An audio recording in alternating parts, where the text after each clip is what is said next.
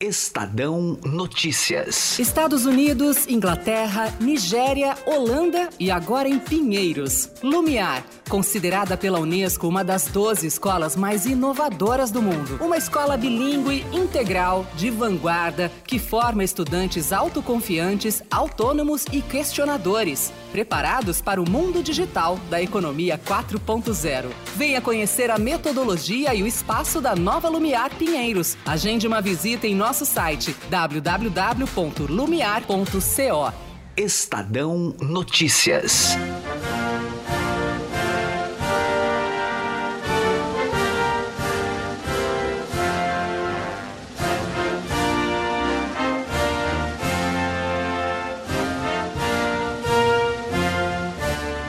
O processo de impeachment do presidente norte-americano Donald Trump está na fase de ouvir testemunhas no Congresso. As investigações buscam determinar se Trump bloqueou a entrega de ajuda militar de 400 milhões de dólares à Ucrânia para conseguir uma investigação sobre os negócios do ex-vice-presidente Joe Biden e seu filho Hunter no país. Nesta semana, aconteceu aquele que é considerado o depoimento mais comprometedor dado até agora no parlamento. O embaixador dos Estados Unidos na União Europeia, Gordon Sondland, afirmou que pressionou a Ucrânia por investigações contra o democrata e seu filho Hunter por ordem do presidente. Segundo o diplomata, Trump condicionava uma visita do presidente ucraniano Zelensky à Casa Branca ao anúncio público pelos ucranianos da investigação contra Biden.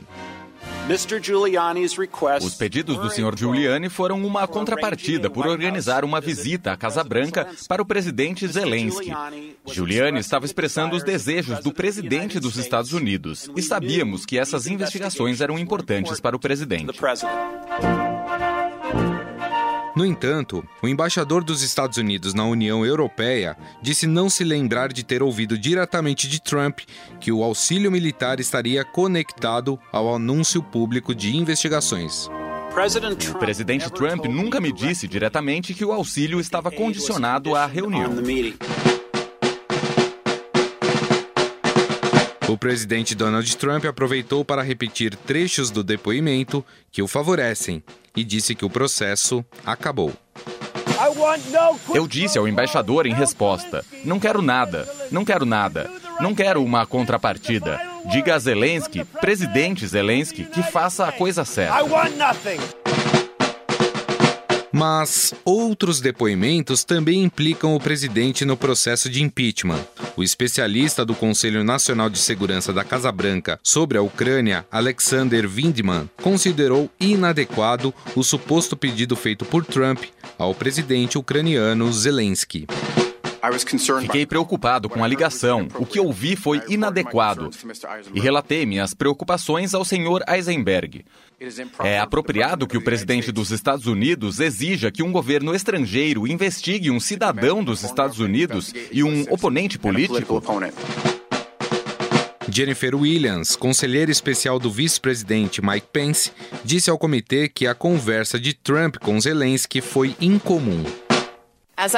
Como testemunhei, achei incomum o telefonema de 25 de julho, porque, ao contrário dos outros telefonemas presidenciais, observei que envolvia discussões sobre o que parecia ser uma questão política doméstica.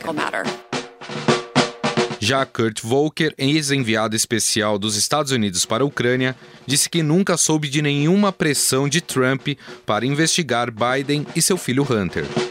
O vice-presidente Biden não foi um tópico de nossas discussões. Eu não estava no telefonema de 25 de julho entre o presidente Trump e o presidente Zelensky. Eu não tomei conhecimento de nenhuma referência ao vice-presidente Biden ou a seu filho pelo presidente Trump. Mas afinal, qual o peso desses depoimentos para o impeachment de Donald Trump? E como fica a sua imagem perante a opinião pública? Converso agora com a correspondente do Estadão nos Estados Unidos, Beatriz Bula.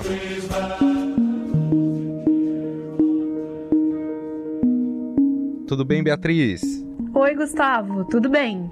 Bom, Beatriz, é, nós já tivemos alguns depoimentos no Congresso, né, para os deputados, inclusive nesta semana um que foi muito é, falado foi do embaixador dos Estados Unidos na União Europeia.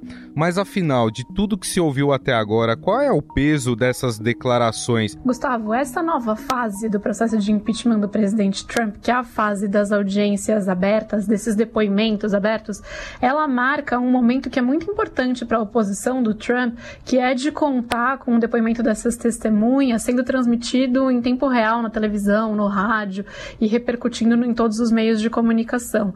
Os democratas, que são o partido de oposição ao Trump, eles sabem que dificilmente vai aparecer uma revelação muito diferente do que eles já tinham colhido é, nos depoimentos a portas fechadas e também com base nos documentos que foram coletados desde que esse processo de impeachment foi aberto no final de setembro.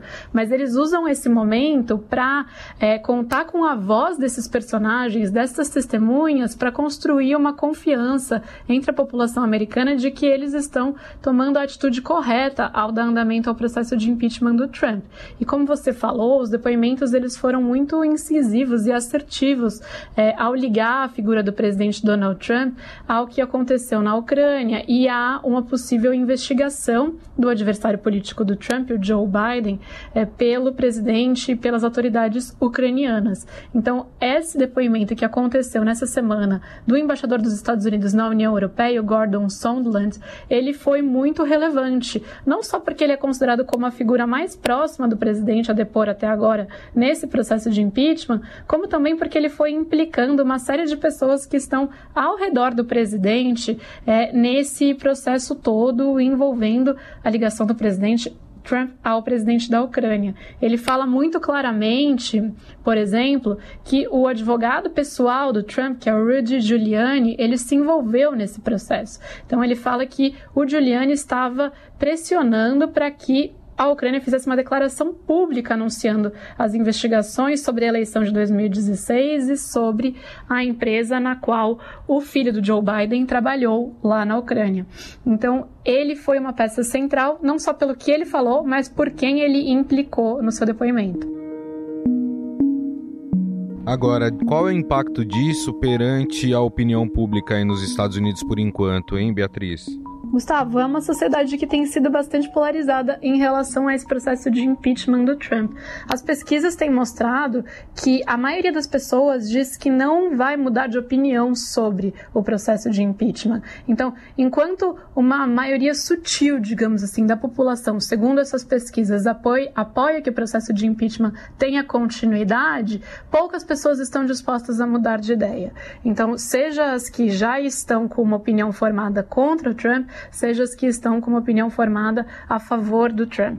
Então, este momento é muito mais para a oposição mostrar que ela não errou em abrir esse processo de impeachment. Então, para ela dialogar com a própria base eleitoral dela e conquistar, é claro, um caldo político, social a favor é, dos democratas, a favor desse processo de impeachment que de alguma forma possa ser prejudicial ao Trump. Mas nem os próprios democratas veem algum risco de que o Trump seja removido da cadeira de presidente ao final desse processo. É exatamente isso que eu ia te perguntar, né? Hoje o Trump ele tem a maioria no Senado, depende do Senado para que é, ele seja empichado, mas dependendo do que for apurado pelos deputados, pode mudar o pensamento de alguns republicanos no Senado ou isso é muito difícil, hein, Beatriz? Poder sempre pode, Gustavo, mas o que a gente sabe até agora, é, a gente já sabia algumas semanas atrás, em termos desse processo. Então, não se vislumbra muita novidade para aparecer é, nesses depoimentos. Inclusive, os próprios democratas não estão querendo estender é, esses depoimentos por mais tempo, nem eles imaginam que vai aparecer uma grande revelação. Então, até agora, o que se sabe é que os senadores americanos, que são é, os senadores republicanos americanos, eles não estão dispostos a abandonar o presidente Donald Trump. E é preciso ter dois terços do Senado para conseguir aprovar esse processo de impeachment e remover finalmente o presidente da cadeira de presidente dos Estados Unidos. Então, é, o Trump está bastante confortável com relação a isso. Não tem nenhuma sinalização de que ele vai sofrer um impeachment no Senado. Ele ele deve sim é, sofrer um impeachment na Câmara, mas aí quando a coisa vai para os senadores, é, muda de figura e fica muito mais favorável à situação dele. E diferente do que acontece aí no Brasil, é, o presidente ele fica no cargo até o final desse processo do Senado. Ele não é afastado em nenhum momento.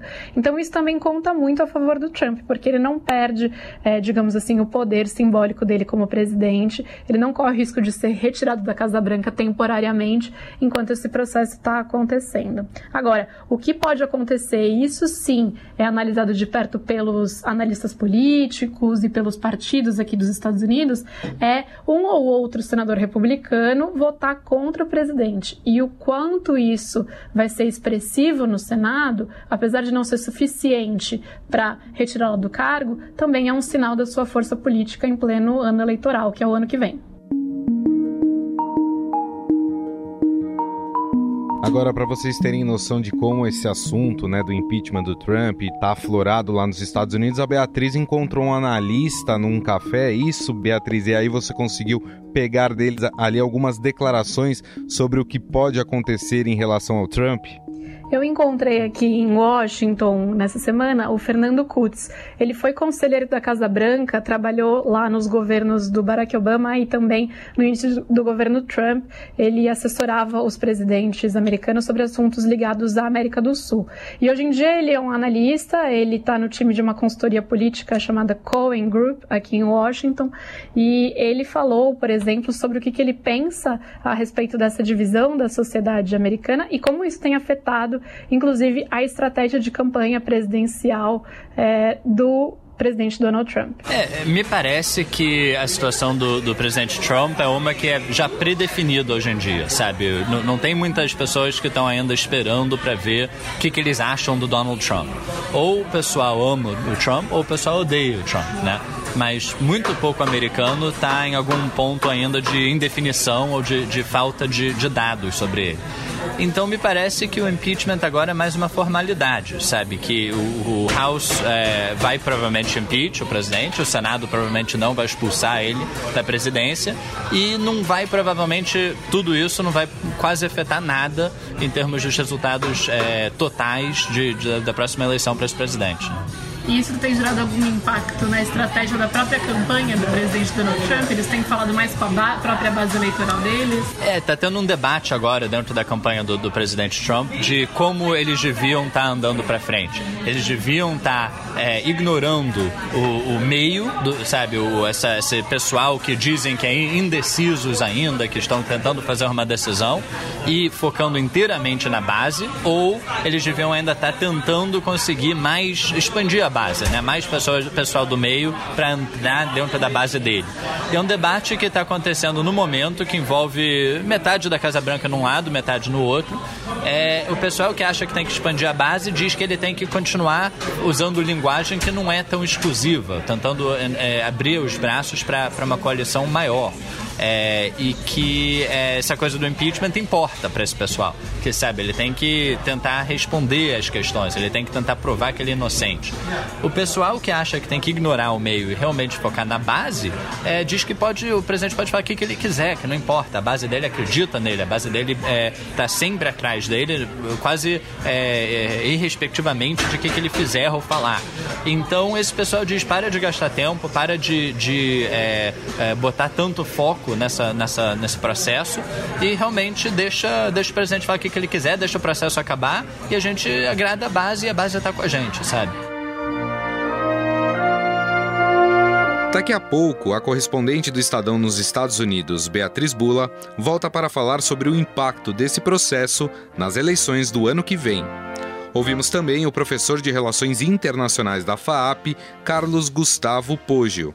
Para ele, vários fatores contribuem para a polarização do debate sobre o processo de impeachment de Donald Trump. Eu acho que o que esse processo todo do, do, impeachment do Trump na Câmara dos Representantes tem deixado claro é que isso tem sido um laboratório, quer dizer, um experimento na vida real do que, que é um ambiente político polarizado. Né? Então você me pergunta qual que é o impacto disso, dessas revelações, que são revelações bastante claras, né, que foram feitas principalmente pelo embaixador da União Europeia no seu depoimento, que, que efeito isso tem do ponto de vista político. Agora, o que a gente tem visto é que, vamos comparar, por exemplo, na época do Nixon, né, o impeachment do Nixon nos anos 70. Uh, você tinha quatro, cinco redes de televisão, você tinha alguns jornais, todo mundo lia mais ou menos as mesmas notícias, né? Não havia TV a cabo, não havia internet, rede social.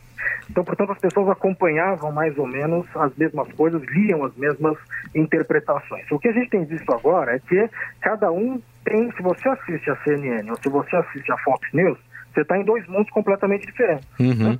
É, isso sem falar nas redes sociais, né? Cada um também se colocando na sua bolha de redes sociais. A gente precisa falar desse ambiente fragmentado da mídia, porque isso significa que quando é, esse, esses fatos são filtrados por essa mídia fragmentada, ela chega num público e isso acaba não tendo grande efeito, porque cada um lê aquilo que ele que acha que é que confirma os seus próprios vieses. Né? Então, se você está vendo, por exemplo, a Fox News, você vai ver que eles vão destacar elementos do depoimento do embaixador da União Europeia, que são elementos que o contradizem, ou pequenas questões que talvez não sejam muito bem feitas no seu depoimento, né?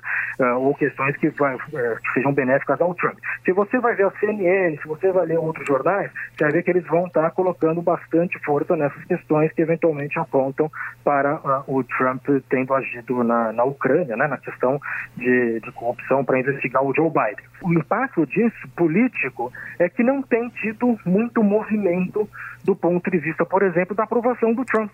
Né? A aprovação do Trump hoje, com todo esse processo de impeachment, ela é quase que idêntica à aprovação dele de, do dia que ele foi inaugurado presidente. Então você tem muita pouca mudança nesse sentido. Então, na verdade, o que acontece para saber se isso vai ter algum impacto, a gente deveria, a gente tem que estar observando, eu tenho observado isso, é qual tem sido o impacto desse processo, ou qual seria o impacto desse processo na base republicana no Senado. Uhum. Né? Porque nós sabemos que os democratas têm maioria na Câmara, é, parece que agora, com esses depoimentos, as chances do impeachment passar na Câmara são muito grandes, uhum. e só que pra, no Senado precisa ter dois terços do Senado, e no Senado os republicanos têm maioria. Então, portanto, para a gente saber se uh, as possibilidades, a probabilidade de um processo de impeachment ir para frente, a gente teria que analisar se senadores republicanos uh, têm sido convencidos do que tem sido feito nessa investigação. E isso não tem acontecido. Né? Não há nenhum sinal que senadores republicanos têm uh, criticado mais abertamente o presidente. Tá? Então, na base republicana, isso não mexeu muito. Então, como não mexeu muito na base republicana, no Senado, a gente pode concluir nesse momento que as, uh, a probabilidade do Trump de fato sofrer um impeachment no Senado, ela é uh, muito baixa, para não dizer nula. Né? Uh, vamos lembrar que nunca um presidente americano, aliás, sofreu impeachment no Senado. Né? O, do Clinton foi a mesma coisa. Né? O processo do Clinton foi aprovado na Câmara dos Representantes e não passou no Senado. Né? O do Trump, eu creio que as, todas as, as indicações apontam para que vai seguir o mesmo caminho. No ano que vem, os americanos vão às urnas escolher um novo presidente. E por enquanto, Donald Trump é o candidato à reeleição pelo Partido Republicano. Já por parte dos democratas, nomes como Bernie Sanders e Elizabeth Warren ganham força. Afinal, qual o impacto que esse processo terá no pleito? O impeachment é um importante aliado dos democratas? Vamos voltar a Washington, nos Estados Unidos, para conversar sobre o tema com a correspondente do Estadão, Beatriz Bula. Agora, pensando em eleições americanas do ano que vem, Trump já disse que será candidato à reeleição.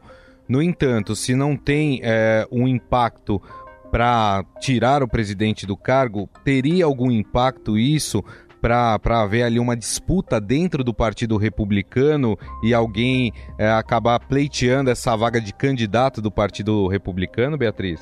Nesse momento é muito difícil vislumbrar a possibilidade de um outro candidato pelo Partido Republicano que não seja o Trump. O Trump, ele ainda tem a aprovação de uma parte expressiva da população, ele teve uma base eleitoral que se manteve muito energizada desde a eleição dele em 2016 e que não parece disposta a deixar de votar nele no ano que vem. Então, nesse primeiro momento, muito difícil falar sobre isso. Claro que é o que a gente vem falando, tudo isso pode mudar, a política pode mudar é do dia, do dia para a noite, mas os sinais que a gente tem agora, inclusive os sinais da economia, que são favoráveis a essa presidência Donald Trump, é, ele deve continuar numa posição confortável para ser o candidato do Partido Republicano. Mas é claro que os democratas apostam também nesse processo de impeachment para tentar desgastar a imagem do Trump e, se não for necessário, necessário, se não for suficiente para fazer com que os eleitores da base eleitoral deixem de apoiá-lo, que ao menos eles não se sintam tão entusiasmados para sair de casa e votar no dia da eleição. Lembrando que aqui a eleição ela não é obrigatória, o voto é, ele é facultativo, então não só é importante você ter o apoio da população, como convencer a sociedade de que ela deve, de que as pessoas devem sair de casa no dia da votação para ir a uma urna e registrar o seu apoio. Agora, o tempo de duração de, desse processo de impeachment também preocupa em relação à eleição, né? Preocupa completamente, Gustavo. E os dois partidos têm esse calendário em vista, considerando o calendário da campanha eleitoral do ano que vem. Os democratas perceberam que se eles começarem a empurrar por muito tempo esse processo, isso vai ser extremamente prejudicial para a campanha eleitoral. Eles sabem que no Senado o impeachment vai ser derrotado e eles não querem que isso, que essa, esse fato, essa notícia de que, enfim, o Congresso rejeitou é, finalmente o Senado do Trump aconteça ali às vésperas do momento eleitoral, porque isso isso seria muito prejudicial para o partido. Ao mesmo tempo, os republicanos eles entenderam que estender esse processo pode desgastar o Partido Democrata. Então, os democratas estão correndo para conseguir pelo menos aprovar na Câmara até o final desse ano, o que eles mesmos ainda não sabem se vai acontecer. E de outro lado, os republicanos devem estender isso durante janeiro e possivelmente fevereiro. E isso é muito ruim por quê? Porque alguns dos candidatos democratas, eles são senadores. Então, se o processo de impeachment estiver acontecendo no Senado, esses candidatos eles deixam de ficar viajando pelos estados para fazer campanha e precisam estar em Washington para essa votação. Então, se isso se estende durante fevereiro, que é quando são feitas aquelas eleições primárias, ou seja, quando os estados começam a decidir quem é, eles querem como candidato de cada partido, é muito ruim para esses, esses senadores que são também candidatos, que é o caso, por exemplo, da Elizabeth Warren, que vem muito bem colocada nas pesquisas, e do Bernie Sanders, também muito bem colocado.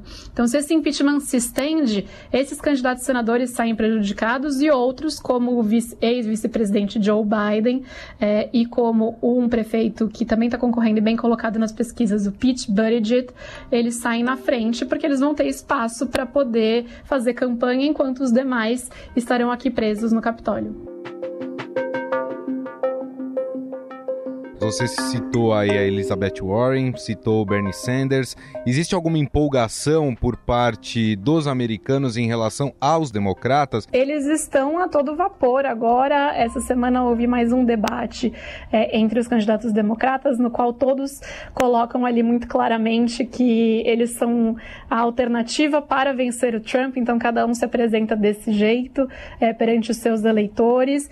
E é uma disputa que tem mudado, digamos assim, semana a semana. Então, por exemplo, o Pete Buttigieg, que era um candidato que estava atrás nas pesquisas, ele veio despontando é, e aparece como favorito no estado de Iowa, que é um estado super importante porque é onde é feita a primeira primária, essa eleição primária. E eles costumam dizer aqui nos Estados Unidos que quem vem ganhando as primeiras eleições primárias acaba se favorecendo nas demais, porque acontece um efeito cascata, né, uhum. Gustavo? Então, quando os eleitores de um estado veem que o seu candidato está indo mal, eles já ficam de olho e escolhem um no outro. É, então, o Pete Buttigieg saiu bem nessa, nesse começo, nessas pesquisas para as primárias de Iowa, mas a Elizabeth Warren, o Bernie Sanders e o Joe Biden também têm se colocado muito bem. Há uma divisão entre esses quatro especificamente, é, de lados. Então, todos são democratas, mas a Elizabeth Warren e o Bernie Sanders, eles têm se apresentado como uma alternativa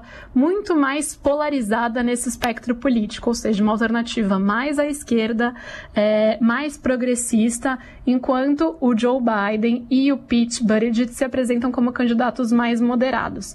Então, parece que é um pouco essa escolha que o Partido Democrata e que os eleitores democratas terão que fazer é, para o ano que vem. Se eles vão optar por candidatos que são mais ao centro, mais moderados, e que esses candidatos, portanto, são capazes de fazer frente a uma disputa contra o, contra o Trump, ou se eles acreditam que polarizar mais essa disputa vai ser mais benéfico para o partido. Então, é um pouco isso que está em jogo nessa discussão por aqui. Muito bem, nós conversamos com a correspondente do Estadão nos Estados Unidos, Beatriz Bula. Beatriz, mais uma vez, muito obrigado, viu, pela conversa. Um grande abraço para você. Um abraço e eu que agradeço. Estadão Notícias. Em 2001, quando fundamos a XP Investimentos, a economia não ia bem. Tivemos até que vender o carro para não fechar a empresa. Com muito trabalho, agora somos uma das maiores instituições financeiras do país. É, aquele carro ainda vai levar a gente muito longe. Para os que acreditam no impossível, nós somos a XP Investimentos. Acredite, xp.com.br.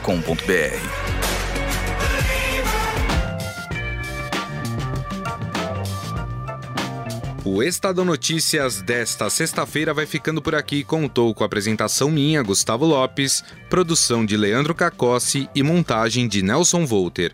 O diretor de jornalismo do Grupo Estado é João Fábio Caminoto. Mande seu comentário e sugestão para o e-mail podcast@estadão.com. Um abraço e até mais. Estadão Notícias.